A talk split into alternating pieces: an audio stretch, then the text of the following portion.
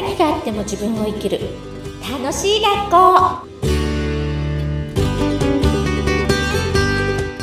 こんにちは。わがままメーカーの星住です。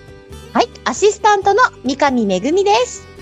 すみちゃん、めぐちゃんでお送りします。はい、本日もよろしくお願いしまよろしくお願いします。す。はい。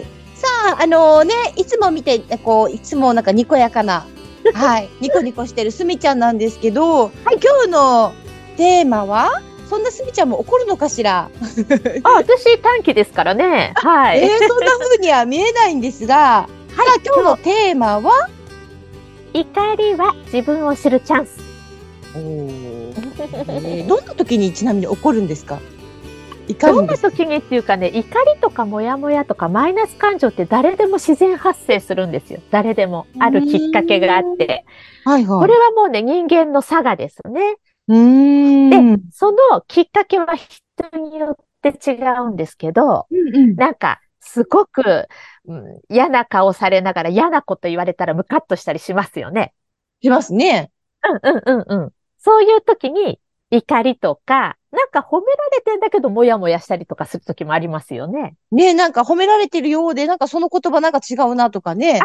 そうそうそうそう。うそういう怒りとかもやもやを総称してマイナス感情って呼んでるんですけど、うんうん。このマイナス感情を今社会では、あの、何ですかね。アンガーマネジメントって言って、マネジメントするか、飲み行ったりハイキング行ったりして発散するか、マネジメントするか発散するしかないんですよね、この社会に情報が。はいはい。でもそれだと、なんか悩みを根本解決したり、自分を知ったりする機会損失なんですね。うーん、確かに非。常に、うん。はい。確かに。確かに、あの、何ですか？その時は忘れたとしても、また同じ感覚はきっと戻ってくるんだろうなって思いますよね。さすがめぐちゃん、そうなんですよ。人を変え、場所を変え、同じことを繰り返しちゃうんですよね。さすがです。で、で、この怒りをマネジメントもせず、発散もせず、大切に扱うことで、うん。本当に言語化できてない自分の大切な思いとか価値観を言語化できて、えー長年のいろいろな確執を解決できたり、自分を発見したりすることができるんですね。でもその方法は誰も教わってないんです。教わってない。教わはいってないです。知りたい。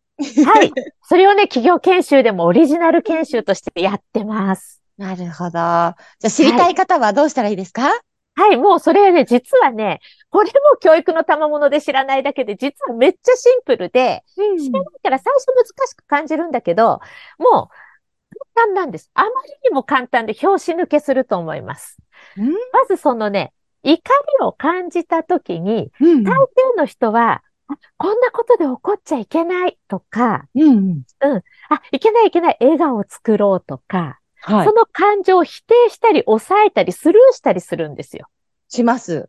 はい。うん。そうじゃなくて、もう、い喜怒哀楽あるのが人間。もうその出てきた感情を大切に扱う。いい感情も悪い感情も大切に扱うっていうことが自分を大切にすることなので。なので、スルーしたり抑えたりせずに、あ、今めっちゃムカついてるわってありのままを感じてほしいんです。まず、ステップ1ね。ステップ1。3、うん、ステップ3で完結しますからね。はい。とってもシンプルなんです。で、この1個目が結構難しいんですよ。もう習慣づいてるんです。あ、いけない。こんなことで怒っちゃいけないみたいな。あ、笑顔作らなきゃってもう自動反応でやっちゃってるので、この1個目だけが難しいんです。ありのままの怒りを受け止める。そうなんですよ。受け受け止めるとか感じるだけで OK。怒りを感じずに。そう。ああ、もうムカつくわ。今ムカついてるわ。とか、あ、今私もやもやしてるわ。とか。うん。で、そういうふうに感じられたら、もうそれで客観的になれてるんですね。実は私今感じてるなってし知ってますもんね。あ、そうなんです、そうなんです。さすがめぐちゃん。そうなんですよ。で、あ、怒っちゃいけない、怒っちゃいけない、抑えなきゃっていうのは怒りの中にいる。だけどうわ、めっちゃイラついてるわっていうのは結構怒りの外に出れてる状態なんですよ。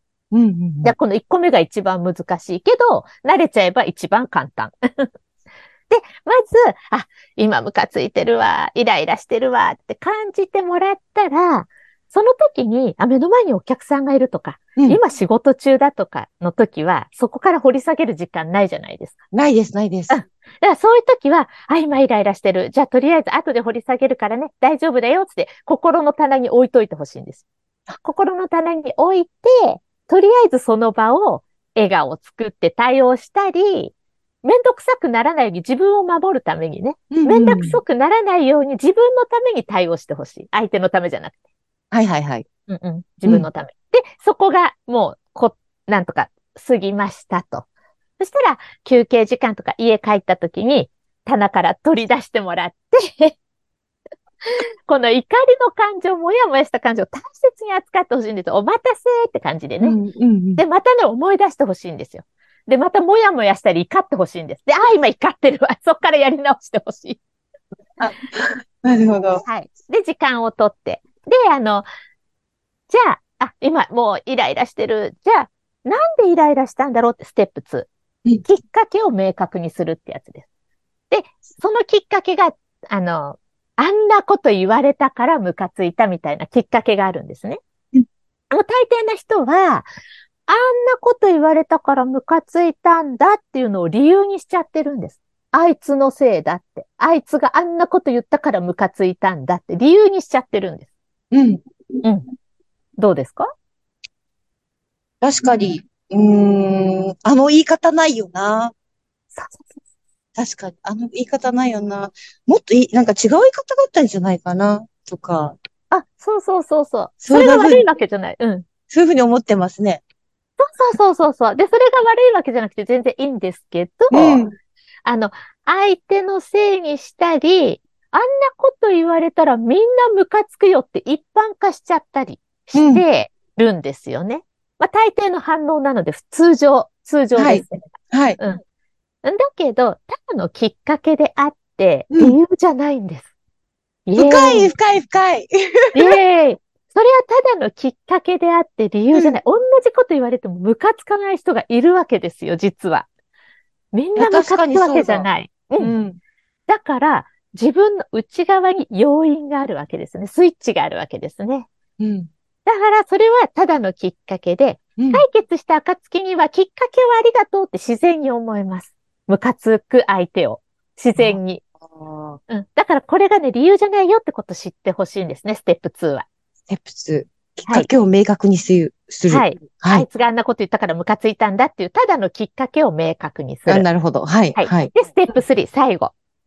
最後、じゃあその時にどうして欲しかったんだろうという質問と、うんじゃあ自分はどうしたかったんだろうっていう質問。この二つを自分に投げて言語化してほしいんです。自分はどうしたかったんだろそう、どうしたかったんだろう。あの時どうして欲しかったんだう。ろう。うんどうしたかったんだろう。ニーズとウォンツですね。はい。なるほど。はい相手にどうして欲しかった？自分はどうしたかった？そうそうそうそうそう。その質問を自分に投げて投げてどんどん深掘りしてってほしいんですね。ああ、深いぞ、え、今日は。深い、深いの？深い？そう。えで改めて全然全く考えてなかったことが、パッて今来たので、ああ、なるほどっていうふうにいろいろ思あってます。そうですね、そうですね。でもね、これ慣れちゃえば本当にシンプルなんですよ、実はね。おーそう。そうなんです。そうすると大抵は、うんあ、私すごく頑張ってきたことを、頑張ったってことを認めて欲しかったのに、あんな言い方されたからイラッとしたんだ。私はただ頑張ったってことをね、認めて欲しかっただけなんだな、とか、うん。あの、あ、相手とね、信頼関係を結びたいって願ってたのに、私はあの人と信頼関係を結びたいって願ってたのに、なんか誤解されて傷ついたんだ、もやもやした。誤解されたからぐさっと来たんだな、とか、うん言語化されてない本当のウォンツ、ニーズが言語化されるんですよ。そうかもしれない。自分のことも、その時起こった感情もわかるね。わかりますね、これを見るとね。そう、たった3ステップ。もう一回、あの、復唱しましょう。はい。はい3ステップ、えー、まず1。1はただありのままうん今ムカついてるわ。をそれだけ怒りを感じると。感じる。感じる。うんステップ2。ステップ2は、なんだっけ？きっかけを明確にする。あれ？ありがとうございます。ちゃんとメモってますよ。ありがとうございます。そうなんです。なんでムカついたか、あんな言い方されたからだ、あんな態度だったからっていうきっかけを明確。で、それは理由じゃなくてきっかけだよってことを知るってことですね。はい。そしてステップ3。ただ自分に質問をする。じゃあうん私はその時どうして欲しかったの？じゃあ私はその時どうしたかったの？私が大切にしてることって何なの？っていうふうにどんどん掘り下げていく。一個目の質問ではね、薄いところが出るので、え、じゃあだ、何なの？何なの？ってどんどん掘り下げていくと最後に、なんかすっごいムカついてる相手なのに、あ、私あの人と仲良くしたかったんだってポッと出るんですよ。改めて、だから、こう、怒りはもうイライラして嫌がもう怒る自分じゃなくて、逆に、あ、自分ってこういう人なんだ？こういう性格なんだ？っていう、うん知るきっかけになるってことですね。